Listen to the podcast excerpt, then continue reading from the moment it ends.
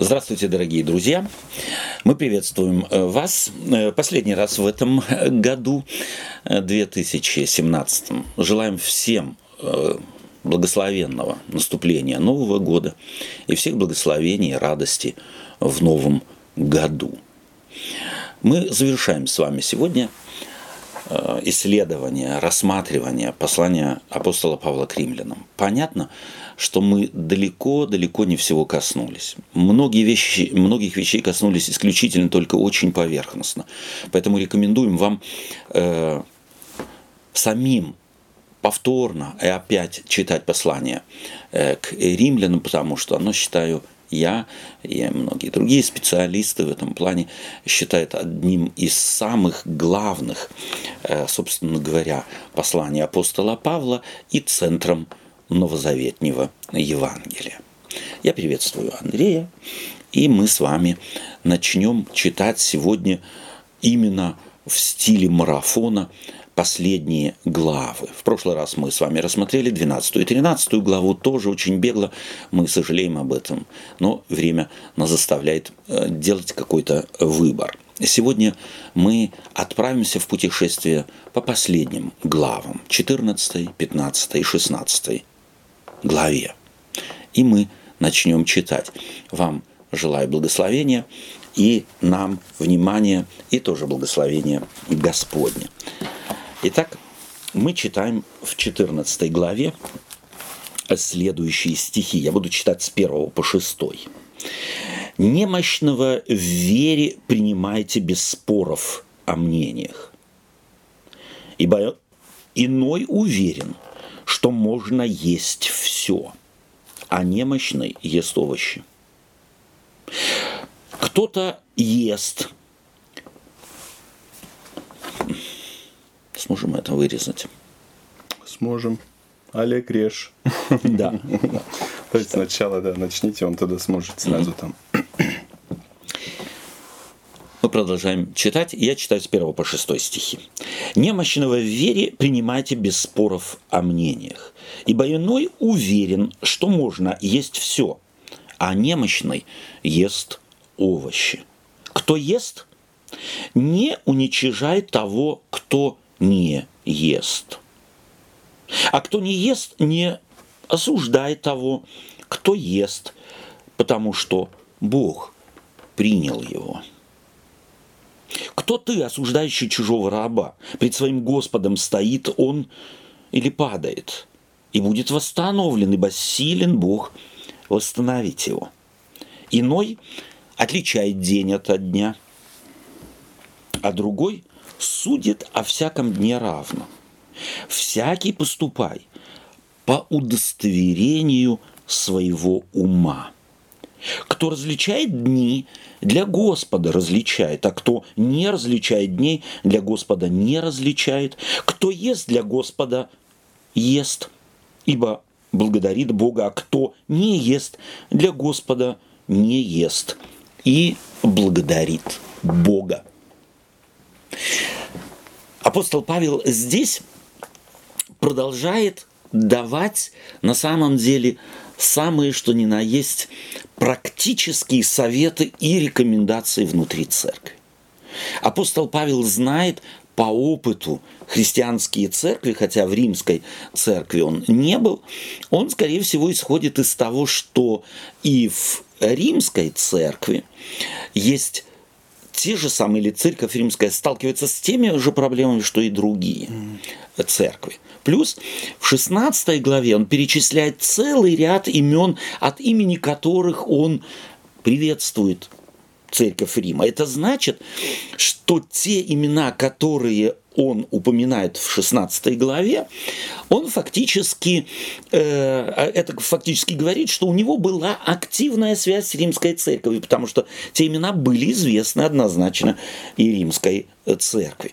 И таким образом мы видим, как много людей окружало Павла из разных церквей, и он на самом деле впитывал, вбирал в себя нужды, проблемы и, э, собственно говоря, неразбериху иногда, очень часто появлявшуюся там или здесь в церкви.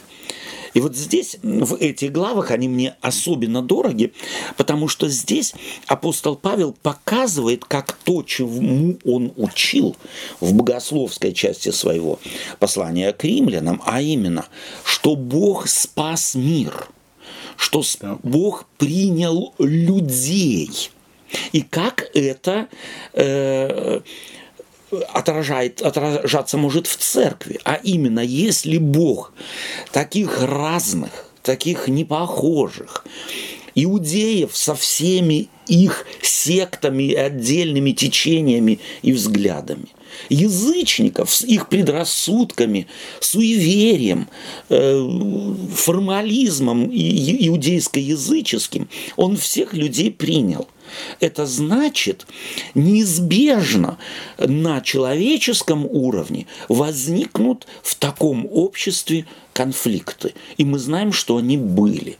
И вот апостол Павел теперь хочет показать, как же по его представлению должен позиционировать себя всякий, мыслящий себя принятым Господом.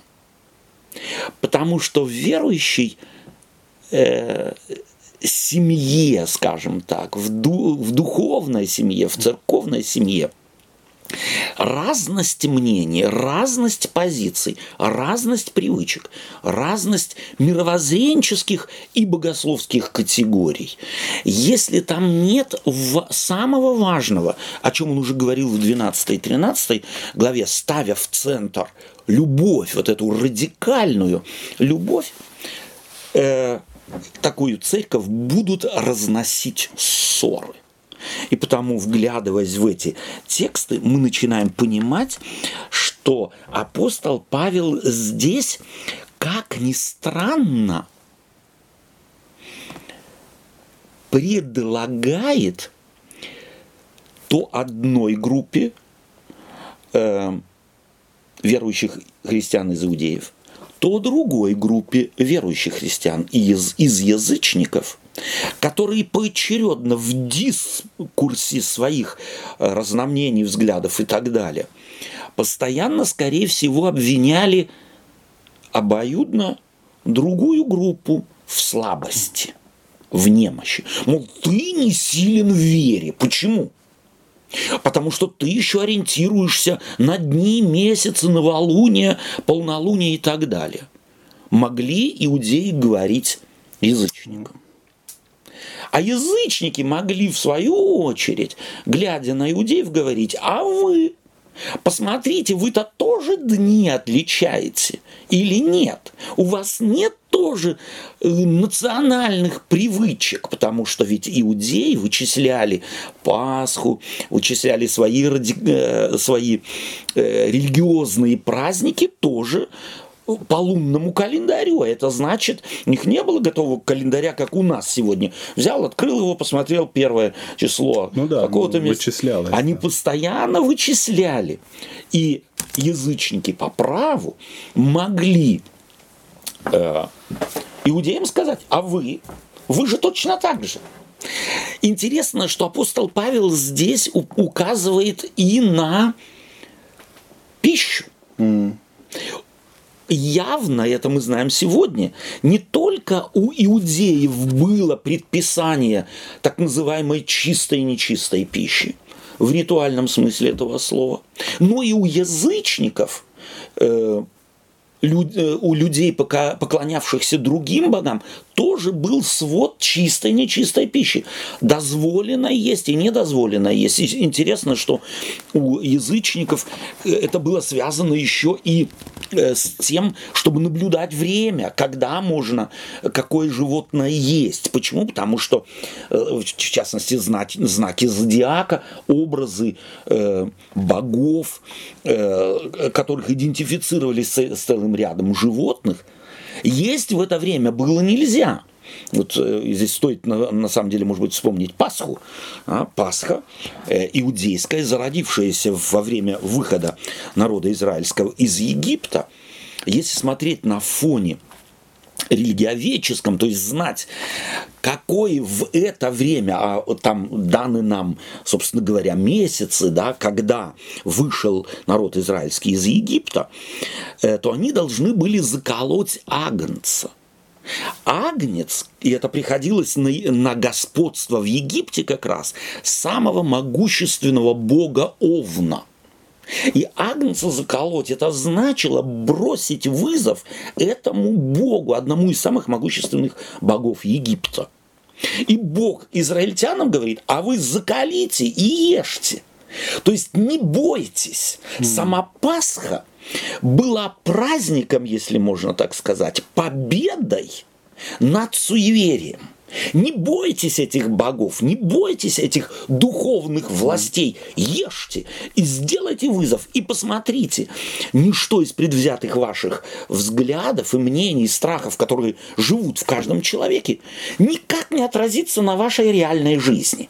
Сама Пасха была освобождением прежде всего от суеверия – и вот этот праздник освобождения от суеверия празднуйте во все века, во все роды ваши. Не забывайте. Не забывайте, да. Как и мы можем видеть, как ветхозаветнее и нормы, и предписания, главным образом, на самом деле, призваны были к тому, чтобы высвободить мозги людей от суеверия, от косности, от магизма, который э, э, естествен для всякого человека э, до архаичного, то есть архаичного и, собственно говоря, античного мира. И ну, мы видим, что народ израильский не освободился. Вплоть до времен апостола Павла освобождение не наступило. Оно усугубилось тем, что они на протяжении 600 лет были после Вавилонского плена в плену у э, персов, а потом у Александра Македонского, потом у римлян. Они были разбросаны, хотя старались как-то держаться нации, но вместе с тем это не удавалось. И это влияло, хотим мы того или нет, предрассудки, суеверия, магизм народов, среди которых они жили, влиял и на них. Mm. Отсюда появление разных партий, фарисеев, зелотов там и так далее, политических, религиозных, э, философских партий в э, народе израильском. Это, понятно, внесли в церковь христиане из иудеев и христиане из язычников. И давай посмотрим, что делает апостол Павел. Прежде всего, он заканчивает, заканчивает 13 главу приз, призывом «Облекитесь в Господа». То есть мы говорили в прошлый раз, или как ты, вот, облекитесь в Господа. Я хотел бы спросить, да, да. Вот, что он имеет в виду. Что он имеет в виду, говорит? да. То есть оденьтесь. Вот э, эта фраза предполагала э, или э, является э, собственно говоря, особенным э, таким, таким выражением, э, которое исходит из культуры древнего античного мира. То есть каждый человек, э, люди были поделены на группы, социальные группы, mm-hmm. и каждую группу можно было определить по одежде. По внешности. По внешности. То есть, если я не был княжеского рода, то я не имел права совершенно определенную одежду носить и одевать. А вот вы оденьтесь в Господа. То есть это образ «носите одежду царскую». Но он не буквально имеет в виду. Понятно. Духовно. По- духовно, да, духовно. И таким образом чувствуйте себя как цари. А как ведут себя цари? И вот это необходимо знать, что на самом деле человек себя уважающий в античном мире – не суетился, не бегал, он ходил. Он, если можно так сказать, плыл над поверхностью земли. И он свое достоинство нес перед собой, чтобы его не разбить. Mm. Ему не присущи были э, суета, Ему не присущи э, были выпады гнева или там каких-то эмоций. Он должен был это все контролировать. Такой уравно... уравновешенный человек. Совершенно верно. И вот когда апостол Павел говорит, а вы облекитесь в Господа, он намекает им, ведите себя спокойно. То есть посмотрите на элиту общества, вы элита, ведите себя соответственно. То есть это такой небольшой рычажок, которым он хотел э, призвать христиан к э, не мельтешить на самом деле, ни в коем случае не э, спешить с мнениями, не обвинять эмоционально кого-то. И э, вот не, потому, не зря, потому следующий отрывок начинается с словами «немощного в вере принимайте без споров о мнениях». То есть все то, что одна сторона, или в чем одна сторона, обвиняла другую, а та, защищаясь, обвиняла эту, апостол Павел облекает в слово «это мнение». Mm. То есть он как бы э, хочет забрать остроту, которую на самом деле э, вкладывали э, э, верующие христиане в те или другие привычки, в те или другие взгляды, в те или другие религиозные традиции, а в связ... и связанные с этими неколебимые позиции. Да? В, в главе, прошу прощения, в главе 12 и 13 мы говорили, что апостол Павел хочет внести динамизм в церковь.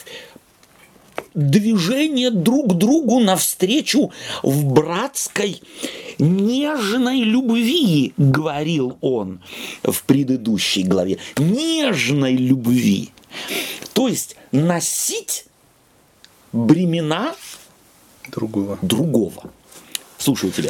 Ну, он, вот когда мы первый стих читаем в 14 главе э, Немашнего, называет э, немашними Э, все, а всех, э, всех. И, ту, и, и, ту, и, и, и, и ту, и другую да, группу, да. Группу. Совершенно верно. Вот это о чем вы да, сейчас говорите, при, принимать в любви или носить бремя. С нежностью, да, то есть да, носить даже. Э, бремя другого. другого. Что он исходит ну, из того, что и что одна и другая сторона немощнее. немощнее. Они все не пон... они думают, да, они думают, что они не все сильные, знают, да. они что-то понимают, да. они сильные, а э, та другая группа не сильная, не понимает еще до угу. такого не, росло, не доросла, не выросла, да. как мы. Ага. Эм, но он говорит э, немощно. Да. Эм, То есть он и другие. Да, он фактически этим вступлением обращается одновременно к двум группам. Да. Мы уже говорили, что апостол Павел то обращается к одной, то к другой группе, а в этих главах особенным образом эту разницу видно. И таким образом он прежде всего обращаясь ко всем, а все ведь себя считают сильными. Угу. Кто считает себя слабым? Редко мы такого человека, тем паче в религиозном контексте, э, э, встретим. Каждый считает да. себя сильным. И таким образом он прежде всего апеллирует каждому. Так, давайте начнем с того, что не будем, то есть принимать немощного. Это что значит? Не спорить. Угу не ставить под сомнение его позицию, не обвинять его в том, что он немощен, а подставить ему свои руки. Ибо иной уверен, и о чем он говорит? Об некой уверенности. Уверен ведь каждый в своей позиции. Да. Иной уверен, и теперь он начинает показывать разность уверенностей. Иной уверен, что можно есть все – это мнение. Это мнение. Mm. Это позиция такая. И он в этом уверен. Да. Нет разницы. Все можно есть. Кем оно создано? Аргумент. Богом. Господом. Все. Господь может что-нибудь плохое сотворить? Нет. Нет. Следовательно, я не делаю разницы. Это моя позиция. И я в этом уверен. А иной немощный. Тот, которому ты говоришь, а ты выбираешь, ты немощный, ты еще слабый, у тебя вера слаба, ты не можешь исходить из того, ты еще привязан к каким-то твоим языческим предрассудкам. Mm-hmm. И потому говоришь, э, вот мясо нельзя вообще. Если мы читаем послание Коринфянам, то мы начинаем понимать, что этот аргумент не есть мясо мог быть и языческим, и иудейским. Да. То есть христиан из одной и из другой группы. Христиане из иудейства целый ряд э, мясных продуктов не ели по двум причинам. Одна причина – закон Моисеев, а другая причина – суеверие – не ешь мясо язычника, посвященное идол, и, идольскому какому-нибудь, mm. э, так сказать, в идольском храме и так далее. Не ешь. Заразиться же можно. Заразиться можно. То есть здесь явно видно суеверие, будто этот бог, которому посвящено мясо данного животного, может перескочить на тебя. Он тебя может где-то ухватить. Mm. То есть это то же самое, что сегодня есть в христианских группах, в христианских общинах, призывающих не праздновать так называемые языческие праздники, перекочевавшие в христианство. Здесь стоит назвать Пасху, здесь стоит назвать э, Рождество, здесь стоит назвать назвать целый ряд так называемых на самом деле из язычества перекочевавших в христианство праздников. Но почему они перекочевали из язычества в христианство и на протяжении столетий празднуются? Потому что это христианство всегда практиковало. Mm. Не не суди, то есть, э, как апостол Павел здесь буквально говорит, без споров о мнениях. Э, пришел к тебе из язычества христианин принял Иисуса Христа, верует, но у него есть еще какие-то привычки, понимаешь? Их не вытравить сегодня на завтра. У человека нет кнопки, на которую нажал, и, и суеверие исчезло. Эта перестройка длится веками. И никто не дает гарантии, что одно суеверие исторжено, а на его место появляется другое. Ну и не в этом цель Павла. И не в этом вот цель это Павла. как раз так э, какую-то программу загрузить, да. которая правильно, она библейская, да. от Бога, и да. все, и фуnkционирует. Совершенно верно. Нет, он говорит, есть и одно мнение одной группы, есть мнение другой группы, эм, и все равно он, так как мы и главы до этого да. читали, его идея, все спасены, есть не этот, не этот, не этот, mm-hmm. мы все вместе, мы да Богом, все любимы. И тут он опять эту группу очень на таком практичном, угу. э, да. на таком э, практичном да. уровне сводит да. вместе. И угу. говорит, да, этого мнения, этого нет, но все равно, да. э, если ты больше знаешь, чем думаешь, что больше знаешь, чем другой, да. то прими будь его как немощного, да. да. Будь... будь снисходителен. Э, интересно, э, кто ест, не уничижай, то есть не унижай. Вот ты свободен, ты ешь все, но не уни, э, унижай вегетарианца. Вот есть вегетарианцы. Интересно, что вегетарианство в то время, есть только овощи, связано было с языческим предрассудком. Мясо мы не едим, это буддизм элементарный, который, понятно, имел хождение и, э, и в то время. Почему? Потому что данное животное э, есть перевоплощение, может быть, твоего предка. А потому мы не едим мясо, потому что вдруг съедим предка. Угу. Да? Это суеверие связанное с представлением о реинкарнации. Э, и дальше э, а кто не ест, не осуждай того, кто ест. То есть две группы, обе группы апостол Павел здесь увещевает, потому что Бог принял его. И этот аргумент обоим группам. Да. Бог принял и того, помни, если ты его осуждаешь. Бог принял и того, помни ты, если ты его унижаешь. Что ты делаешь? Ты фактически становишься врагом Богу. Mm. Бог принял, а ты отстраняешь, кто ты такой. Mm. И вот он, он ставит это на вот эту базу такую, и, и вот, как мы уже говорили, эти две группы, два противоположного да. мнения, да. в принципе, соединяет. И что ему важно? Ему важно вот эта совместность, да. да. Они все приняты Богом. Да. И те, и другие, угу. вот да. Эм, а вот мы же часто замечаем, нас же, когда мы это читаем, ты смотришь на свою церковь, да. свой круг да. и видишь, ты же это видишь. Только да. назвать надо ешь не ешь, хотя да. ешь не ешь, Тоже, да, вегетарианец, да. не вегетарианец, одно и то да. же. Да. Одно, и то же. Мы на, на этом деле. же уровне. И да. всегда вот эта борьба э, кто же против, да, кто, и кто же, лучше. Я понял, ты не да. понял. Да. Э, а Я тут, продвинутый, да. а ты не продвинутый. А у него вообще да. абсолютно здесь не суть, кто абсолютно. продвинутый и кто нет. А он говорит, будьте вместе. И вот смотри, дело в том, что на самом деле э, это ведь и сегодня, э, как тогда, так и сегодня Э, подоплекой этих позиций является представление о том, что есть некий духовный рост. Через то, что ты ешь все и ни на что не ты можешь показать, что ты ближе к Богу. Mm. Ты уже совершенней. Mm. А тот, кто еще имеет предрассудки по отношению к мясной пище в частности, тот еще не так близок к Богу. И мы начинаем мерить, мерить кто святее, да, кто да. лучше и кто ближе mm. к Богу. Mm. А апостол Павел что говорит? Все приняты. Да. Нет непринятых. И у Бога нет ближе и дальше. У него есть одна величина. Это значит, или эта величина описывается словом, все приняты Богом. И тот, и другой. И теперь он переходит... Э, а иной отличает день от дня, а другой судит о всяком дне равно. То есть Опять. Есть, собственно говоря, позиции. А теперь посмотри. Всякий поступай по удостоверению своего ума.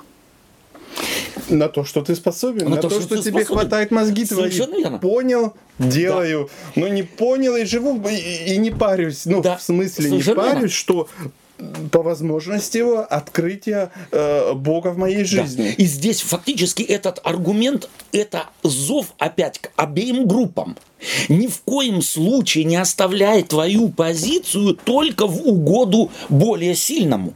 Не позволяй тебе что-то навязать. Если твой ум еще не может чего-то догнать, ты в чем-то не разобрался, ты не видишь преимущества чего-то, ни в коем случае ради угождения людям – не принимай другую позицию. Оставайся суверенным в твоей позиции, но не унижай, не оскорбляй, не подозревай в суеверии Бог весь в чем. Занимай свою позицию, будь спокоен, суверен. Что не значит, что я не учусь и Пр- про- пропускаю через мозги, читаю, да. общаюсь, спрашиваю и, может быть, что-то, что, опять же, э, да. понял да. или открыто мне, э, беру и практикую. Да что это не значит. Угу. Совершенно верно. Кто различает день, для Господа различает. То есть вот эта фраза «для» здесь не совсем верна. Он имеет в виду «в Господе». То есть так как Господь нас всех принял, мы находимся на его территории, то я не должен подозревать другого, если его позиция мне не нравится, в том, что он как раз не в Господе. Вот это юридия, то есть, прошу прощения, это языческое представление о том, что если ты чего-то вот сейчас не сделал, ты сразу отпал от Господа. Mm. Это и сегодня распространенное yeah. очень представление. «А, как я день прожил, я отпал от Господа. Теперь надо молиться, теперь нужно поститься, теперь что-то нужно сделать, чтобы опять вернуться на территорию в Господа. Этот статус, в этот статус вернуть себе, потерянный мной. Это суеверие в христианской церкви. Мое едение или не едение, отличение дня или не отличение дня даже если это важно, ни в коем случае не катапультирует меня с территории Божией. Но это опять вот этот уровень, на который мы всегда переходим, на да. уровень дела и какие-то критерии, которые Совершенно мы верно. себе сделали. Да. И все. Да. А у Бога, как вы и говорите, у него нету этого. У да. него вы все со мной. Вы все Точка. Господни. Все, да, ты не выпал с лодки, опять не залез, да. или каждый день выпад, э, ну, да, спрыгиваешь и запрыгиваешь. Э, забираешься в нее с трудом. Да. да, эта картина абсолютно здесь никак да. не э, И мы не видим, сколько успокоительного духа в да. этих словах. Успокойтесь, перестаньте ссориться, перестаньте возвышаться один ну, над из, другим. Извините, да. что я еще Конечно. раз... Мне сейчас мысль в голову mm-hmm. приходит. Эм, и, и, ну, я скажу, я это да. еще понимаю, да. могу понять, могу да. согласиться. Но что мне кажется, у нас большая да. проблема, еще если мы следующую да. э, э, ступень идем, а это, а как с другими церквями, с другими... Э, да, мы же правей? Да, мы же с правей? другими... Э, э, эм, э, с другими религиями, конфессиями, да. как с ними, ну он же тут говорит, вы все вместе. Да. Э, Протестанты а смотрят тут... на православные, сколько там суеверия. Да. А православные смотрят на протестантов и говорят, слушай, так они-то вообще не верующие. Да. У них главное, чтобы одеться, соответственно, не краситься, не мазаться и так далее и тому подобное. Они вообще от всего отказались. Это головастики духовные, то есть у них все на какой-то смешной логике построено, которой, собственно говоря, православный, воцерковленный человек, собственно говоря, и не видит в аргументах протестанта. И таким образом каждый может возвышаться, если грубо взять вот такие две да. противоположные конфессии. Но это ведь и внутри церкви происходит. Не, вот я говорю, да, внутри да. церкви мы понимаем, а когда мы туда да. смотрим, то для нас это уже все, ну как Там так? у нас граница. Как я могу согласиться с католиком, с православным, да. с буддистом или еще? Как Совершенно я могу с ним что-то вместе иметь? Да. Да. Э, тут мы еще вроде как бы угу. трудно, вроде как бы ну, понять. Можно. Можно. Да. А вот сюда, да. ой, это уже все, да. граница, да. граница. И вот смотри, интересно, что апостол Павел делает это после богословия. Он mm-hmm. говорит, есть только одна сила, одна власть, один начальник э, неба и земли, это Господь Иисус Христос. Когда речь идет о богословии, то у него нет двух мнений. Когда же Четко. речь идет о практике этой веры, в практической повседневной жизни, то тогда он дает невероятно широкий, если можно, раздвигает горизонт до на самом деле вот такого представления. Слушай, это же трудно, но он из чего исходит? Вы же сильные. Вы же сильные. Вот с этой вашей силой идите. Здесь мне вспоминается весть э, ангела, пришедшего к Гедеону, и говорит, муж сильный, иди с этой силой твоей. Вот иди в мир с этой твоей силой, на которую ты опираешься и по праву. Но у тебя одна так обнаруживается твоя сила, а у другого по-другому его сила. Объединитесь, mm. а не делитесь и, раз, э, и, и враждуйте друг с другом. Спасибо тебе за это уточнение. Э, ибо никто из нас не живет для себя, и никто не умирает для себя. Седьмой стих. То есть опять вот это «для» здесь не совсем передает тот смысл, который апостол Павел э, имеет в виду. Он хочет сказать, никто не умирает сам по себе вне Бога. И никто не живет в отрыве от Бога. Все мы Господни. Итак, умираем ли или живем ли, живем ли или умираем, всегда Господни. Это радикальное, э, так сказать, деление жизни на жизнь и на смерть.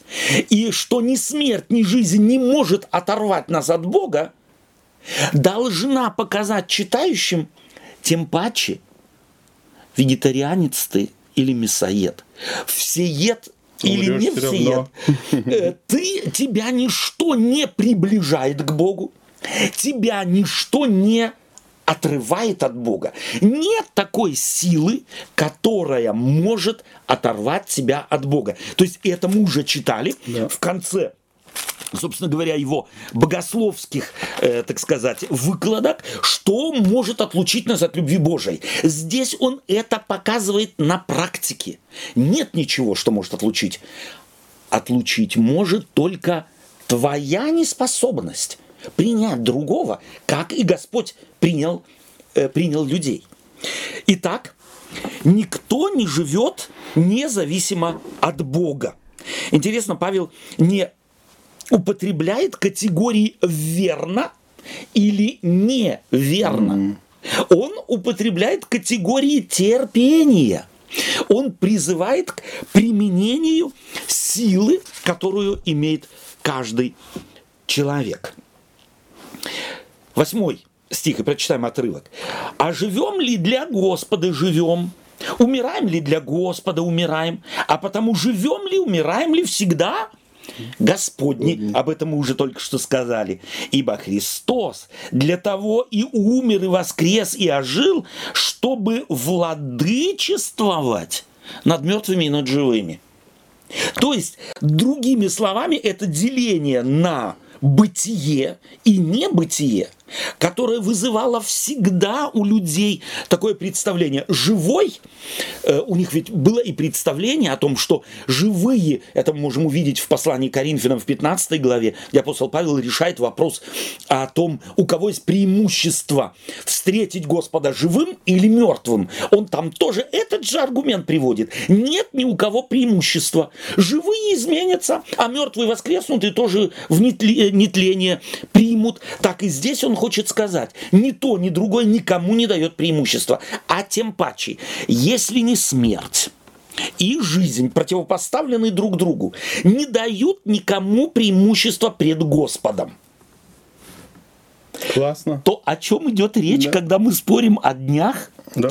э, о вегетарианстве или не вегетарианстве. Бессмысленная трата времени. Абсолютно бес, бессмысленная трата времени. Посмотри на широту ума и веры этого апостола. Mm. Как он может совершенно э, потрясающе аргументировать.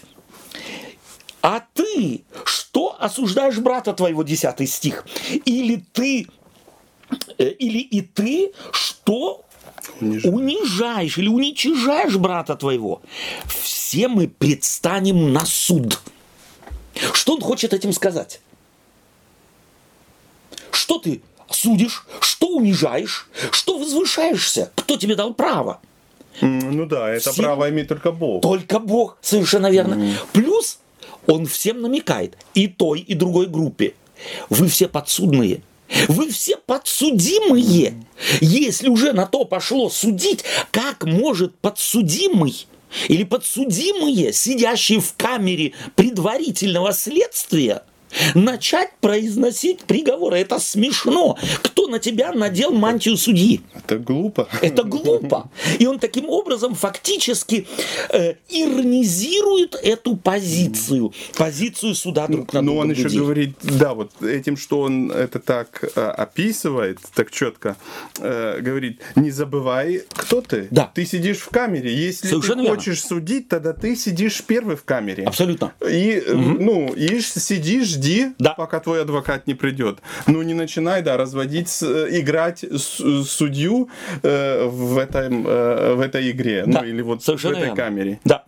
И таким образом, что он делает? Дальше он говорит, итак, каждый из вас за себя даст отчет. Вот занимайся собой. Сказал брату твоему, сказал тебе, не приняли, не начинай мурыжить, не начинай месить, не начинай заставлять какие-то рычаги давления. Ты за себя несешь ответственность. Вот и делай. Собой занимайся.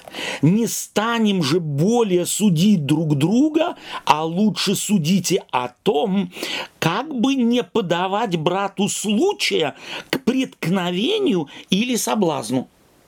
А это стрелки уже совсем абсолютно совсем в другую сторону. Абсолютно. На себя. На себя. Ты смотри за собой, чтобы ты кого-то, кто вокруг тебя, абсолютно. не подтолкнул на какой-то поступок, который для да. него не будет хорошо. Абсолютно. То есть, э, и посмотри, он говорит, э, заботьтесь о чем? Чтобы не подавать соблазна. Mm. То есть, если ты ешь, то думай. Стоит ли есть не, открыто? Не огорчать. Да, стоит ли есть открыто? То есть на самом деле мы опять видим здесь вот эту оппортунистическую нотку апостола Павла. Но мы уже говорили неоднократно, это не есть оппортунизм.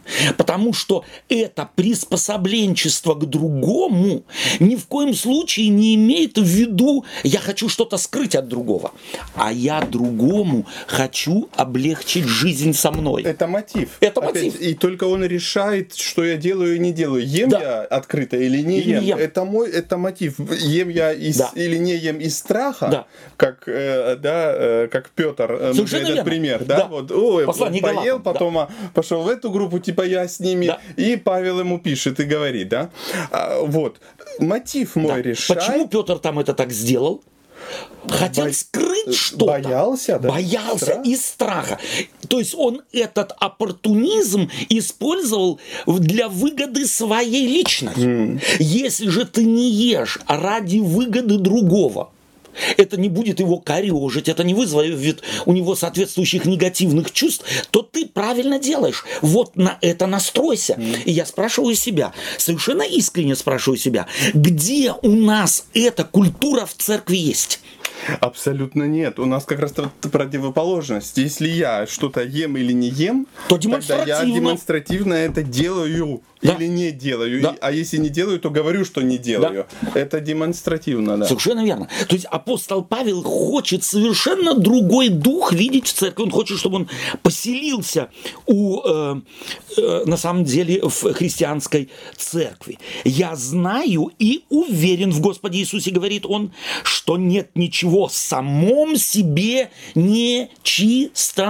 Это говорит апостол Павел. Нет ничего в самом себе нечистого. Оно может одному приносить вред, в зависимости от культуры его, в зависимости от его привычек. И мы знаем сегодня, что не всякая пища, пищу сегодня в открытом глобальном мире, будучи в других культурах, в других странах, среди других народов, даже если ты по твоему каталогу посмотришь, чисто и есть можно, но однозначно есть не будешь. Почему? Не привык. Запах не такой, выглядит не так, приготовлено не так, подается не так, не вызывает у меня аппетита.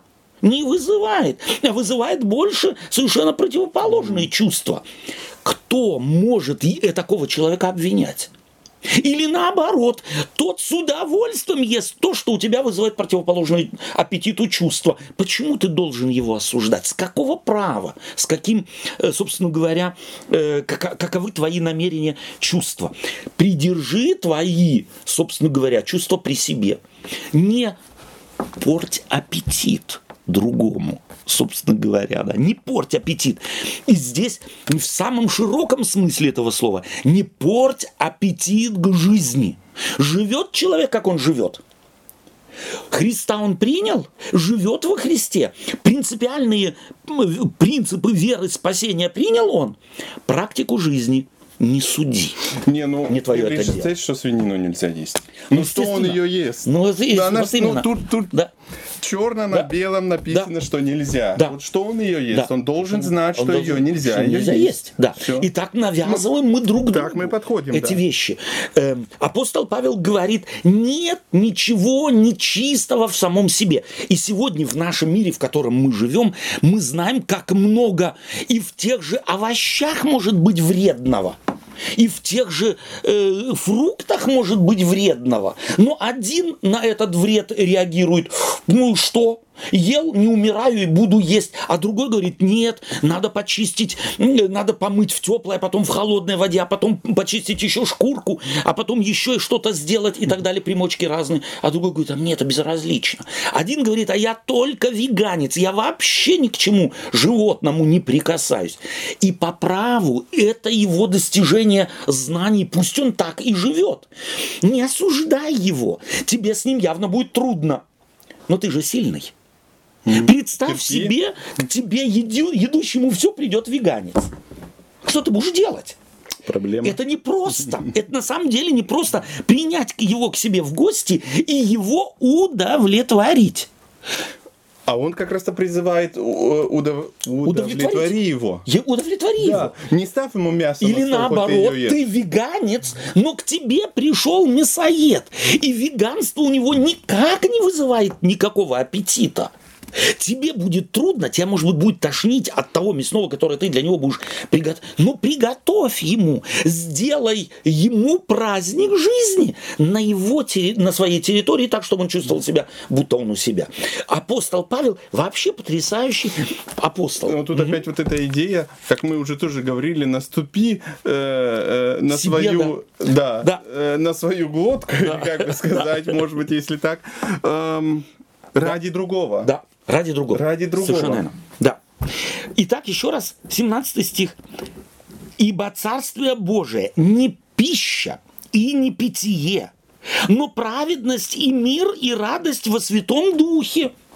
Если я моим образом жизни, моим, моей едой и питьем выдворяю, выгоняю радость, выгоняю мир, то это христианство Толку с этого. В чем христианство? Не в пище, не в, не в питье. Не в том, что ем или не ем, пью или не пью, да. а в том, с радостью ли я это делаю, радостно ли другому со мной, и выдворяется ли мир.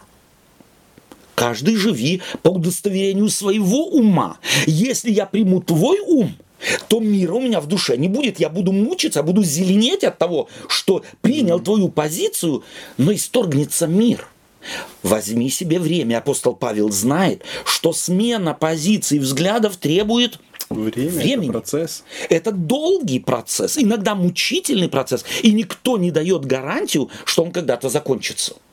Mm. Читаем дальше. я перескочу к 21 стиху.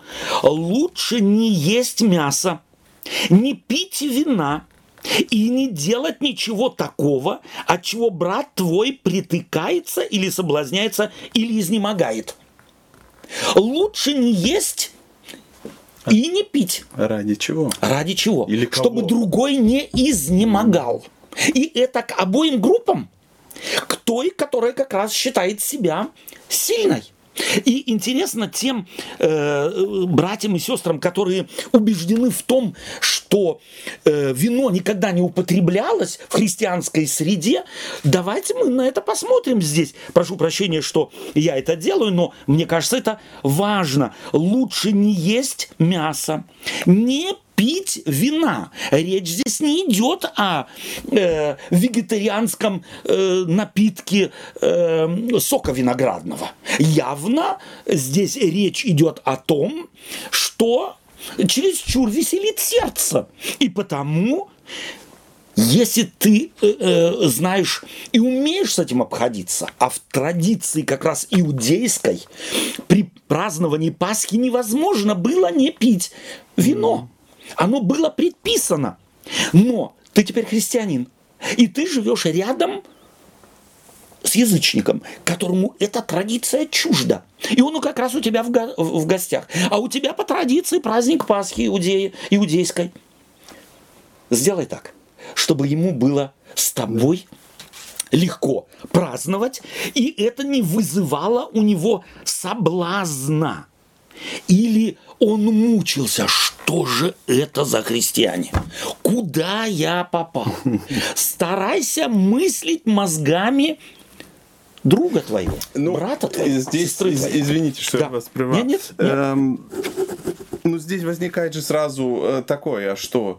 Ну, это что значит? Это же значит, что я должен, э, оппортунист это еще ладно, я должен под всех же подстраиваться. Совершенно верно. Все, весь мусор у кого у кого-то в голове, да. я так грубо сейчас да, скажу, да. я должен под него подстраиваться. Да. Ну, И я, я должен толерировать. Я должен толерировать, я должен с пониманием, да, с снисходительством относиться да. к нему.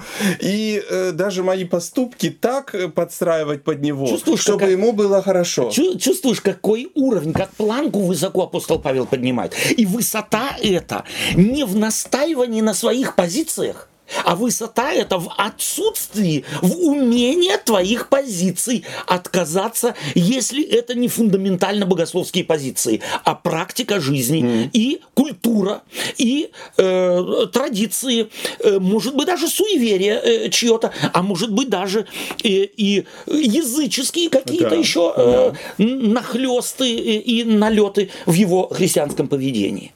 Вот она высота. Mm. Высота не в отстаивании и консервировании чего-то, а в умении раскрыться, в умении принять другого таким, какой он есть. Да, вот я к чему? Я к тому, что вот этот страх растворится в этом. Да. Э, типа я потеряю типа свое убеждение, да. свои принципы, да. свои ценности, Совершенно я не знаю что. Да. Это страх за да. этим же стоит. Из Абсолютно. этого, как я да. могу того другого э, вот ну расстилаться перед да. ним до. А теперь ты понимаешь слова апостола Иоанна? В любви нет страха. Mm, да. В любви нет да. страха. Если ты любишь, то ты не будешь ничего страшиться. Потому что страх это всегда суеверие, элемент суеверия. Да. Э, и какой бы он ни был, христианский страх, языческий, законнический, какой бы он ни был, он всегда имеет дело с суеверием, от которого вся Библия пытается освободить род человеческий испокон веку.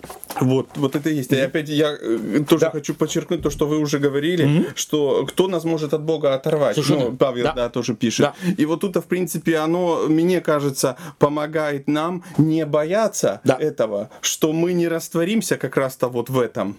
Именно. А наоборот. Оно нас не захлестнет, вот. оно, оно нас наоборот. не потопит. Наоборот. В этом проявляется высота христианского духа и спасительной силы Христовой и это в пока... каждом человеке. Извините, что да. я еще раз. Да. И это как раз-то показывает, что мы не на правильном э, уровне вообще наши, вообще, что мы критерии нашего да. э, э, обхождения друг с, какие, другом. с друг другом каким-то критерием мерим. А да. тут их вообще нету. Абсолютно. Тут их абсолютно нету. Да. Ты просто в кавычках просто живешь и стараешься человека облегчить жизнь, облегчить жизнь а ему усугубить. и себе точно так же. Совершенно Читаем следующие да. очень важные э, слова апостола Павла. Ты имеешь веру? То есть ты настаиваешь же на том, ты верующий, ты имеешь веру. Имей ее в самом себе пред Богом.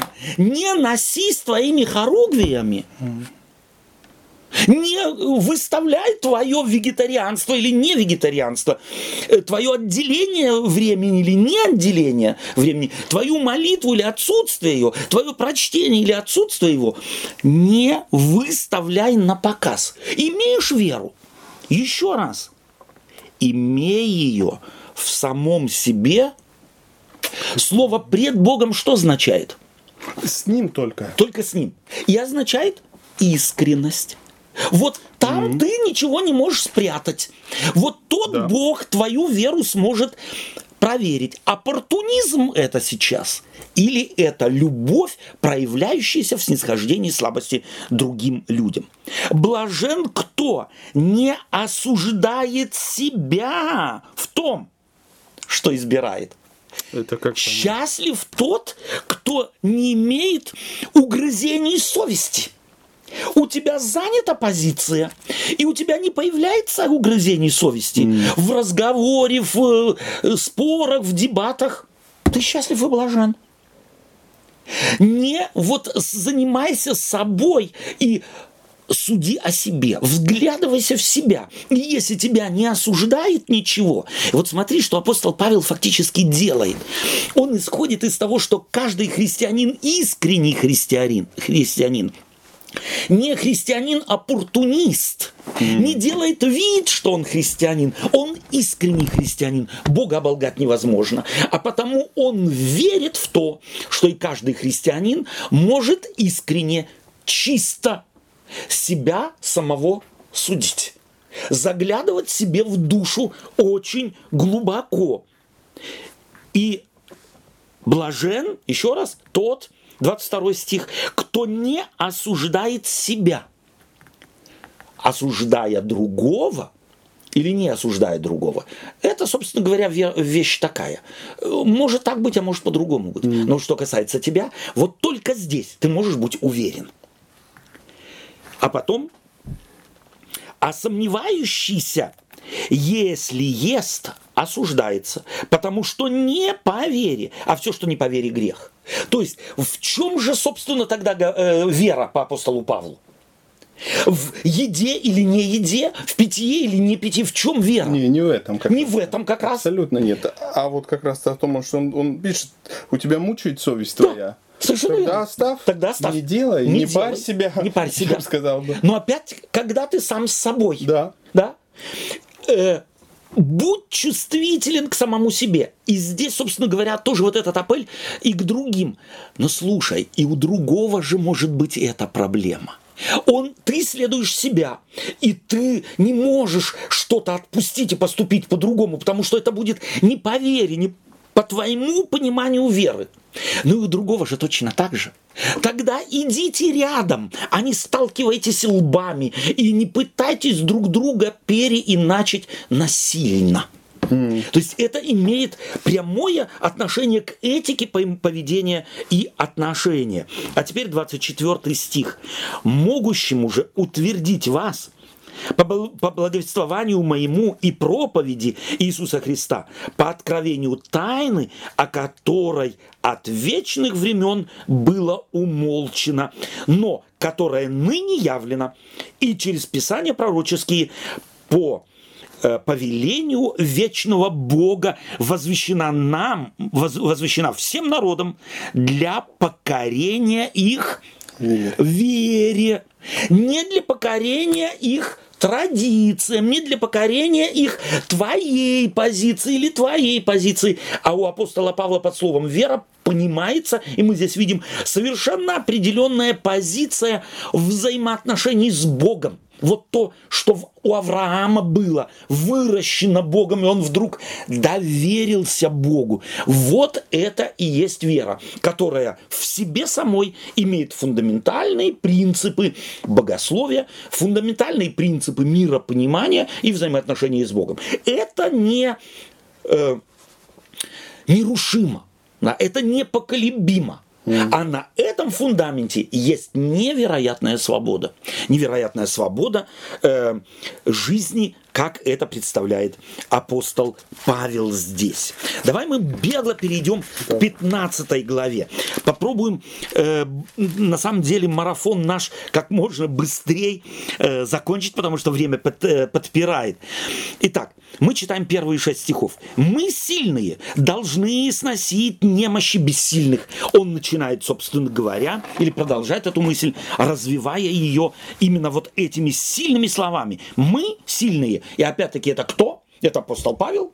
И это все те, кто говорят, и я могу учить, и я призван к тому, чтобы э, подсказать, уличить и так далее. Значит, носи немощи, э, слабости. Немощь это слабости. Ты видишь, что это его слабость? пьет вино. Слабость? Носи. Не осуждай, не строй заборы. Ест мясо? Носи. Вегетарианец достал тебя, веганец достал тебя. Носи, это его слабости. Смотрит еще, может быть, на какие-то границы э, дней, э, новолуния, что можно и чего нельзя делать, когда и кому можно деньги принести или нет, у кого можно когда занять или нет. Еще кто-то в твоей церкви на это смотрит. Для тебя это невероятное суеверие не имеет ничего общего с твоей верой. Да, с твоей, но не с его. Сноси немощи друг друга. И апостол Павел называет это немощами. И интересно, в, в, на чью бы сторону он не встал, на сторону ли сильных иудеев, он то, что иудеи э, законники э, осуждали у язычников, называет немощью. Но когда становится на сторону язычников и смотрит на законников, и смотрит на то, что же язычники у них называют недопустимым и не, э, никак связанным с христианством. Он это называет немощью. Ну и тем, что он даже так называет, уже о многом так говорит. Несомненно. Потому что если бы он бы это не немощью назвал, а каким-то законом или что-то, да. о, тут фундаментальный вопрос бы Совершенно стал бы. А верно. он это опускает на уровень, э, да, это слабость ваша, да. и ваша, и моя да. точно так же. Мы не должны угождать себе. Если ты слаб в вере, не учи и не навязывай. Если ты силен, имей терпение э, к предрассудкам, к суеверию, к традициям какого-то человека. Э, но силен ли или слаб ли, не угнетая никого. Это очень важно.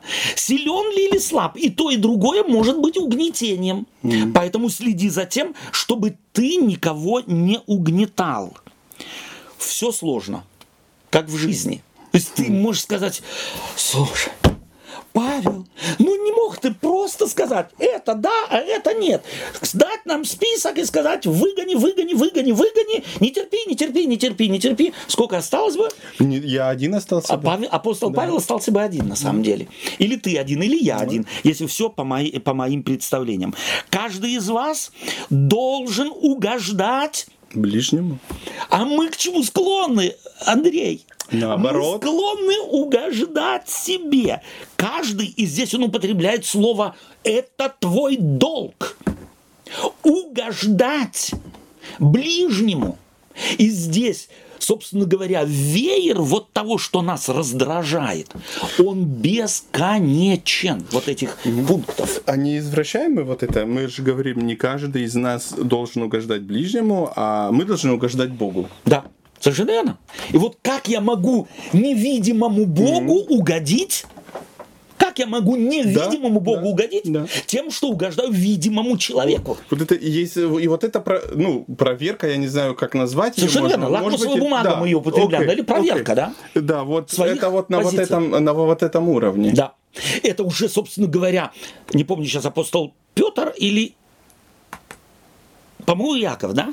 Э, он, собственно, ведь говорит, как ты можешь говорить, что любишь Бога, которого не видишь, если брата, которого видишь, ненавидишь. Это тот же принцип, но на практике, буквально расписан в деталях. Еще раз, каждый из вас должен угождать ближнему, но есть одна проверочная вещь – во благо. Во благо к назиданию. Опять, он в угождении тоже видит границу. Не каждый может до конца кому-то угождать. И если ты думаешь, что твое угождение теперь ему будет не во благо, то не, не угождай, делай, да. не делай. То есть это уже будет дело с твоей совестью иметь. Твоя совесть начнет ведь тебя э, осуждать. Не налагай на себя эту ношу и не гноби себя, если можно так сказать. Дальше. Ибо и Христос не себе угождал, но, как написано, злословия злословящих тебя пали на меня. То есть, что апостол Павел здесь э, говорит? Принципы Иисуса Христа. Иисус Христос э, сам говорит о себе. Я пришел не для того, чтобы мне служили, послужить. но чтобы послужить. И опять-таки здесь апостол Павел этот Христов принцип преломляет в применении кому? ближнему. к ближнему. Что он сказал в конце 13 главы? Облекитесь в Господа. Господа. Оденьтесь, вы же маленькие Христы. Вот и живите его принципом. Пусть не вам служат, не вам угождают. Это не ваша позиция. Ваша позиция – я служу. Моя позиция – я угождаю. Но апостол Павел знает, что мы не Христы, а потому есть у нас и границы способности угодить и носить. Сил может не хватать. Тогда не делай. И мы чувствуем, сколько на самом деле мы тратим энергии на то, чтобы доказать и убеж... убедить другого в его неправоте и в нашей правоте, и сами себя лишаем этой энергии с любовью принять. У нас не хватает сил, потому что мы не на то духовные силы направляем. Не туда их, так сказать, транспортируем. А все, что написано было прежде, написано нам в наставление, чтобы мы терпением и утешением из Писания сохраняли надежду. Апостол Павел, как часто он здесь употребляет слово надежда. Опять, почему? Потому что знает он, как одна группа, так и другая группа, как и мы с тобой чувствуем. Но было бы намного проще, если бы ты, апостол Павел, дал бы нам список дозволенного и недозволенного, назвал бы одно хорошо, другое плохо, и мы, нам было бы легче. Но этого Павел не делает. Это принцип христианства. Не делает. Что он делает? Он дает или призывает к надежде. Мы еще не объясняли слово «надежда» в употреблении апостолом Павлом этого слова греческого. Оно означает некое радостное предвкушение того, что я ожидаю. Радостное ожидание в предвкушении.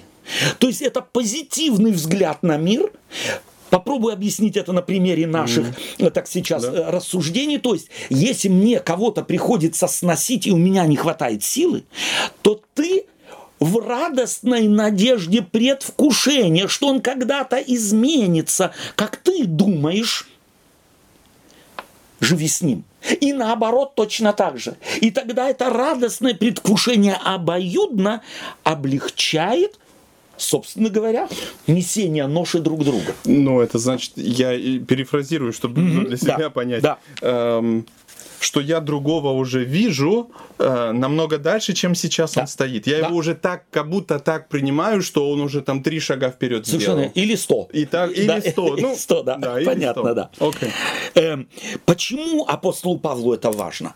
Потому что ведь можно же подозревать в том, которого я как раз увещеваю, что он просто капризничает. Hmm. Он, он все понял, он все понял, но делает, извиняюсь, дорогие друзья, зараза мне на зло. Да. Капризничает, как капризный ребенок. Так и хочется капризному ребенку ударить по заднице. Взрослому не ударишь по заднице – Но можно стать боком и свои рога против него направить. Mm. Не делайте этого. Живите чем? радостным предвкушением того, как ты говоришь, рассмотри этого человека как уже достигшего того, куда ты его хочешь, куда ты хочешь, чтобы он находился, где ты думаешь, находишься ты радостное предвкушение. Большего апостол Павел дать не может, но это самое большое, что он может дать. Я вот, да. А вот это как раз-то эм, очень мотивирует да. и, и моего ближнего. Да. Почему? Потому что когда он чувствует, что я в этом заинтересован, да. когда он чувствует, что я его в этом поддерживаю, когда он чувствует, что я забочусь об этом, да. я то проактивен положительно, и мы да? в хороших, ну, да. в отношениях, да. или я доверяю, тогда оно меня мотивирует, и я, и тогда я понимаю, что э, какой мотив это. Да. Я чувствую даже, Абсолютно. какой это мотив. Да. А это меня движет вперед. Однозначно. Именно так.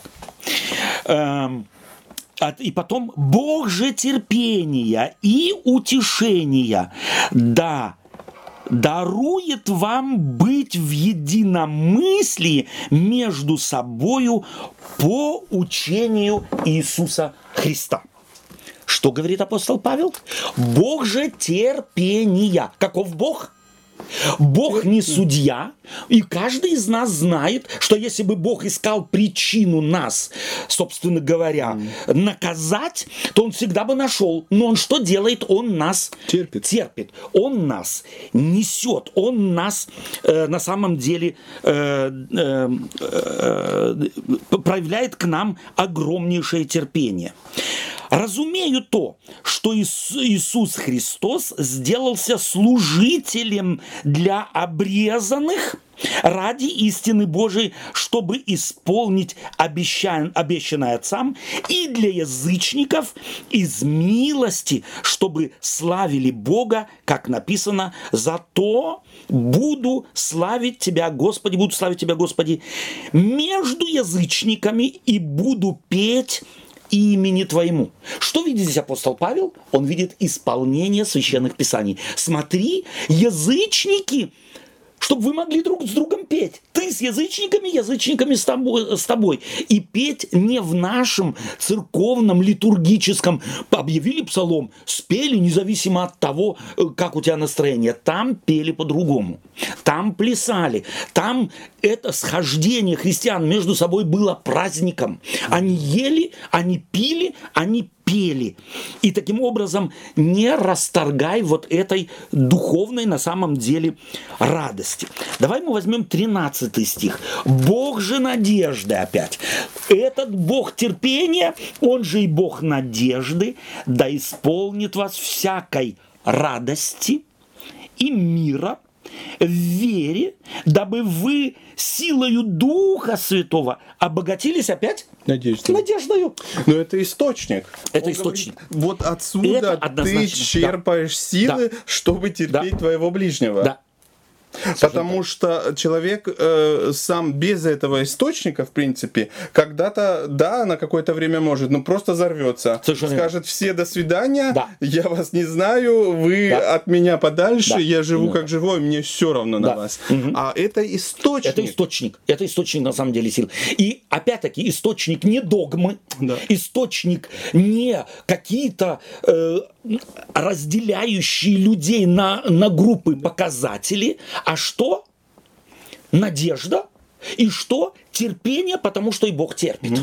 И, и, еще раз, да. вот, mm ну почему? Потому что мы часто же в таких ситуациях мы стараемся, окей, мы понимаем, мы христиане, мы, мы должны терпеть, да. мы же читаем, да. и мы чего-то стараемся. Но мне кажется, это одно, ну, неправильный, опять же, наш подход. mm Когда наша база лежит в этом источнике, mm тогда, э, мне кажется, у нас э, мы из другого исходим. Совершенно. Э, я, мне Вижу не надо, мотив, да, мотивы, которые Мне не надо себя ломать да. ради того, чтобы терпеть вас. Да. Или наоборот. У меня есть границы, у тебя есть границы. Вот. Да. А, а это только вопрос времени, пока я опять взорвусь, потому что да. это не мои мотивы, я не черпаю оттуда. Совершенно. А Бог говорит нам э, или помогает нам э, вообще понять вот эту любовь. А когда мы ее понимаем, да. или она садится, мы ее как-то да. То я могу и терпеть. Несомненно. несомненно. И, и не себя не ломая. Да, может да. быть, где-то, конечно, я и должен свой язык, может, где-то придержать. И, и, или, Но это, это ведь на самом это деле, опять... да, это ведь на самом деле, если оно обоюдно, и у тебя как раз граница твоего терпения кончилась, и ты язык придержать не мог, то это же апель, апель ко мне, то есть зов Божий да. ко мне. А теперь сноси моего брата. Это обнаружилась его немощь. То есть это всегда обоюдная вещь подстраховывать друг друга. У меня здесь образ в голове именно канатоходца. Mm. Да? Ты держишь равновесие.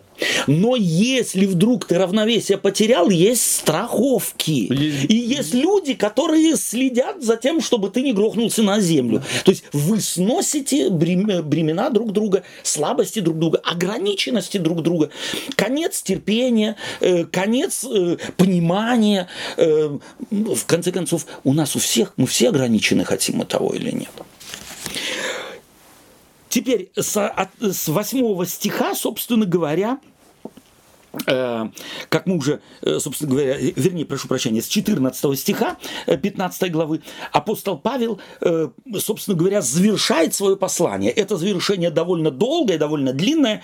Мы возьмем из него всего несколько, как мне кажется, выберем важных, эм, важных текстов из Священного Писания.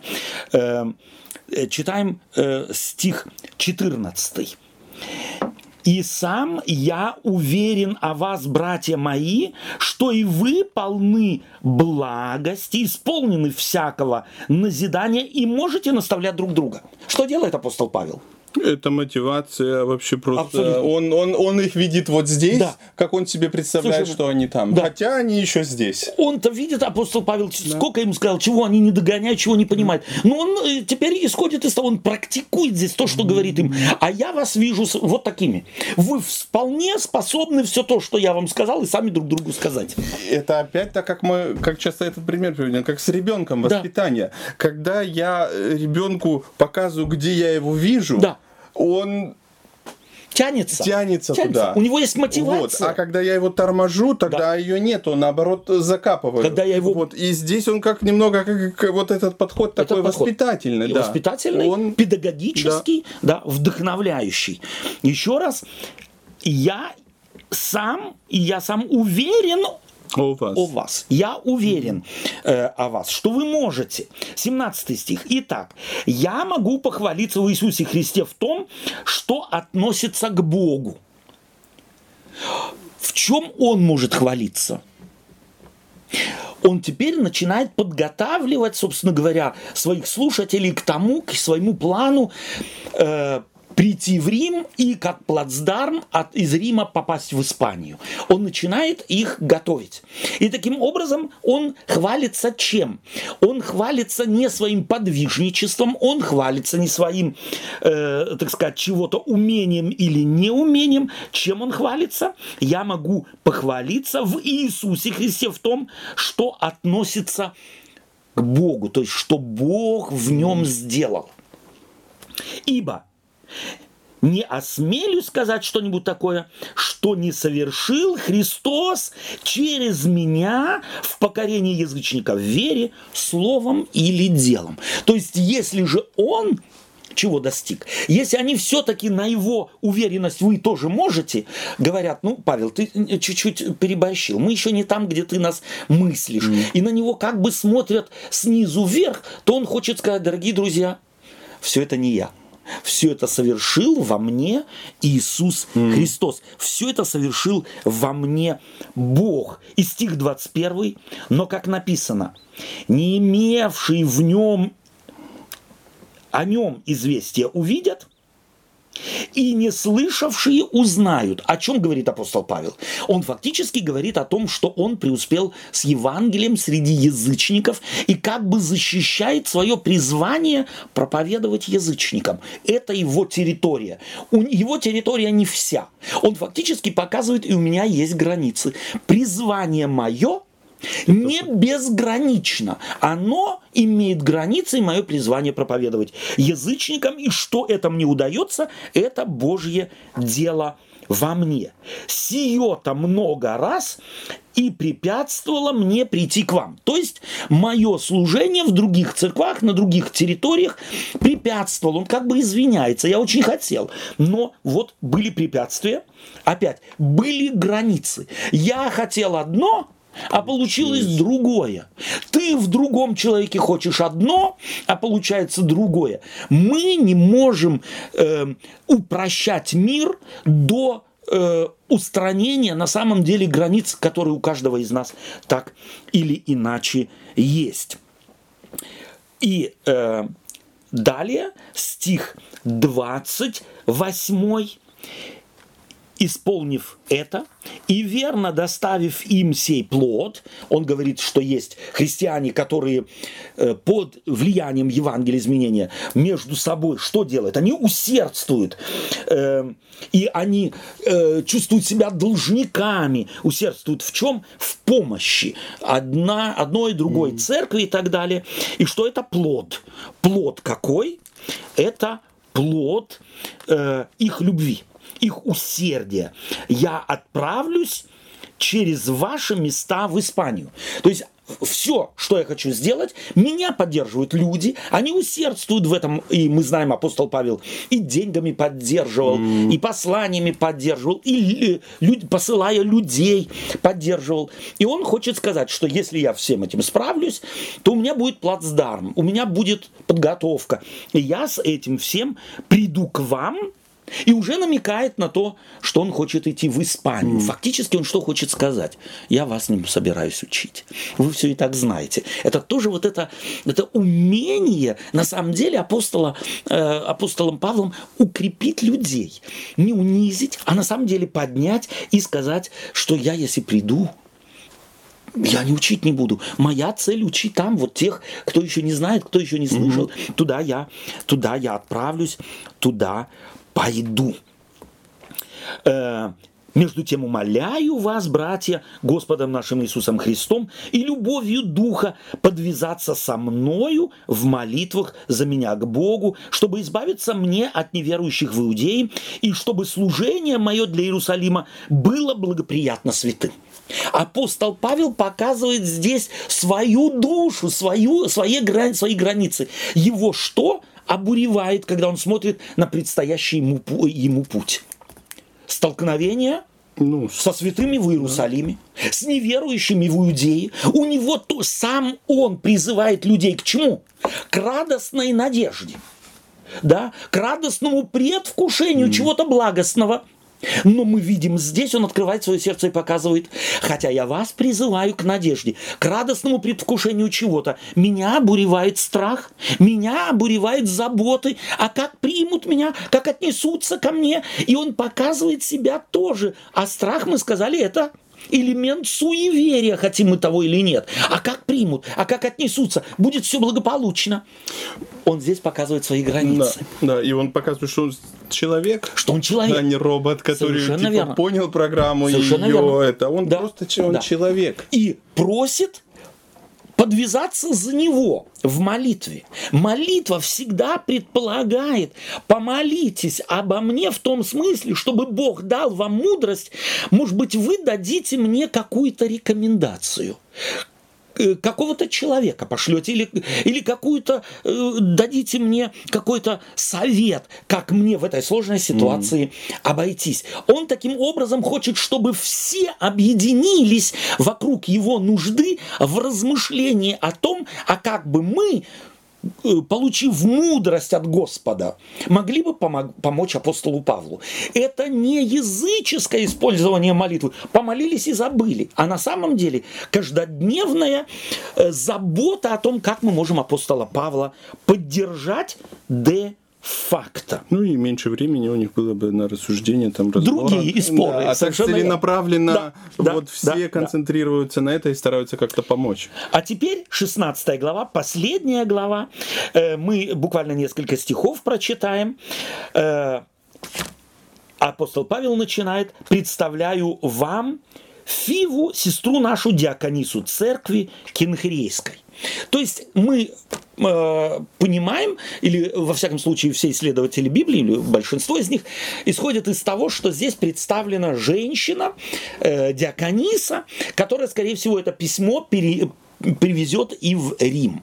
Этим апостол Павел показывает, какой статус у женщин тогда был в церкви, что он гораздо выше был, чем мы иногда себе представляем, и что эта женщина была э, почтальоном, была ангелом. Ангелос – это почтальон в обиходном, э, собственно говоря, э, языке древнего э, э, или времен апостола Павла. И он здесь перечисляет целый ряд, целый ряд имен. Мы уже сказали, э, как по, на основании этих имен мы прекрасно видим, что апостол Павел был многими, через многих личностей связан, с, у него сеть буквально была связи со всеми церквами тогдашнего э, цивилизованного мира. Мне хотелось бы посмотреть на стих 17.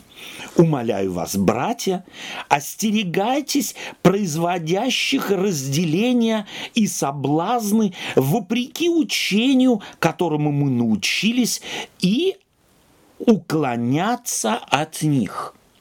Прежде всего, к чему приводит апостол, призывает в конце апостол Павел? Ума... Прошу прощения, умоляю вас, братья, остерегайтесь производящих разделения и соблазн. На какой базе? На базе учения.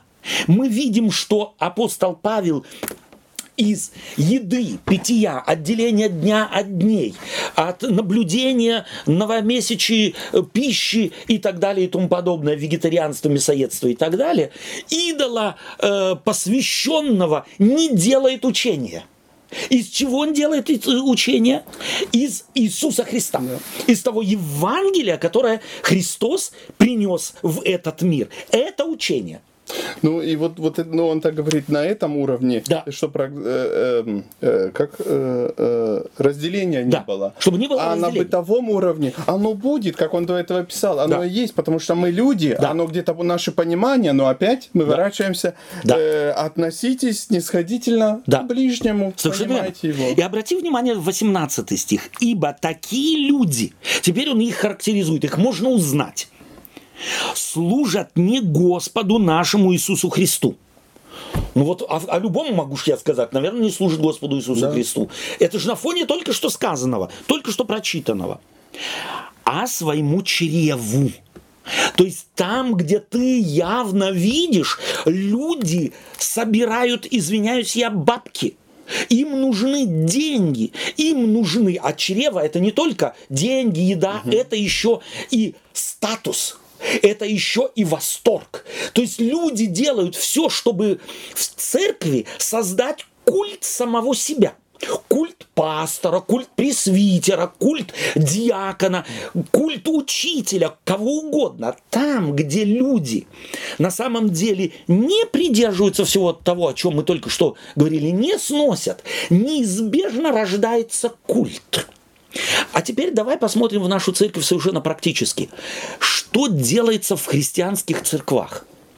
Сколько у нас культов личности. Mm. Между прочим, и сами эти личности очень заботятся о том, чтобы их культ продвигался. Чтобы эта система продолжалась. Чтобы она э, функционировала. И ведь не обязательно собирать деньги, достаточно собирать поклонников. И еще их и побуждать к тому, что они правильно делают, что поклоняются, э, так сказать, и э, видят, э, являются последователи этого учителя, этого пастора, этого председателя и так далее и тому подобное.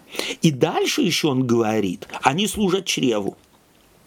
И ласкательством и красноречием обольщают сердца простодушных.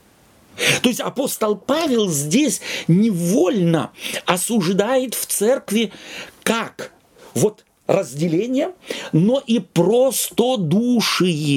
Что это значит? Простодушие это вот, мы называем это э, людей э, провинциалов, mm. которые не умеют дифференцировать и всем доверяют. Кто к нему ласков, значит он и Божий человек. Mm. Кто к нему благосклонен, значит то и Божий человек. Не будь будьте простодушными, простыми, как три копейки. Mm. То есть заботьтесь о том, чтобы вы дифференцировать могли. И если вам кто-то говорит красиво и на первый взгляд обоснованно, не доверяйтесь этому. Дорогие друзья, теперь я хочу сказать вам. Не доверяйте ничему, чему мы говорим, только потому, что мы говорим, а проверяйте это Словом Божиим. И ни в коем случае не аргументируйте нигде. Вендель сказал, Потому что это не важно. Я не Христос. Как и апостол Павел не призывал говорить. Говорите, Павел сказал. Говорите только то, что поняли и проверили принципом Евангелия и принципом Христовым. И, может быть, последние несколько важных моментов. Стих 22. «Приветствую вас в Господе, и я Терций, писавший сие послание». То есть здесь мы знакомимся с секретарем апостола mm-hmm. Павла, который писал ему это э, его под диктат его послания, стих 23, приветствуйте, приветствует вас э, Гай странноприимец, то есть гостеприимный человек, мой, и все церкви приветствуют вас, Ераст, городской казнохранитель и брат Кварт. Апостол Павел упоминает, что есть среди христиан еще и высокопоставленный в политике городской люди, казнохранитель города, это немало. Угу. Это апостол Павел как бы, между прочим, вставил. Зачем? Чтобы показать, Евангелие достигает не только простодушных. Угу. Среди нас есть и люди ученые, и люди, имеющие статус и в политике, и в обществе. Церковь растет. Господь благословляет. И таким образом подстрочно апостол Павел хочет вселить в римлян надежду, хочет вселить в них радость и на самом деле еще и такое маленькое указание на то, что не обязательно те, кто в государстве и среди вас, что они люди второго сорта. Как раз им бывает довольно сложно – жить вот этими принципами, которые я только что вам проповедовал. Быть людьми, переходящими эти границы, не настаивающие на чем-то, но так, чтобы их совесть не обличала, чтобы все было в рамках любви Христовой, надежды, радости и веры. Спасибо тебе, Андрей, за общение сегодня. Спасибо вам, дорогие друзья, за э, то, что принимали участие и э, разбирали с нами слово. Что берем с собой, э, Андрей, в заключении этого э, замечательного совершенно послания апостола Павла? Не знаю, мне вот, да, вот эти все главы мы читали, проходили. Нравится Павел в угу. том, что он человек. Да. Он понимает человека, он э, понимает все проблемы, да. все заботы человека. Сложности жизни. И, да, да, сложности жизни, ситуации. И они у нас часто да. в жизни бывают, и часто да. мы сталкиваемся с этим. А здесь он поддерживает, здесь он мотивирует, да. здесь он говорит, да, есть это, но вы в руке Божией, с да. вами ничего не случится. Эм, хотя жизнь бывает да. разная и разные да. ситуации. И вот это мотивирует, поддерживает э, продолжать э, э, жить этими в своей жизни, да, да, этими принципами. И, конечно, в, на том, что он в, вот в эти э, главы говорил, mm. отношение к строить, другому, строить, строить э, помогать положительно, положительно да. да, и поддерживать, хотя оно да. не в моем, не входит в мои мои рамки мышления. Да, спасибо тебе большое.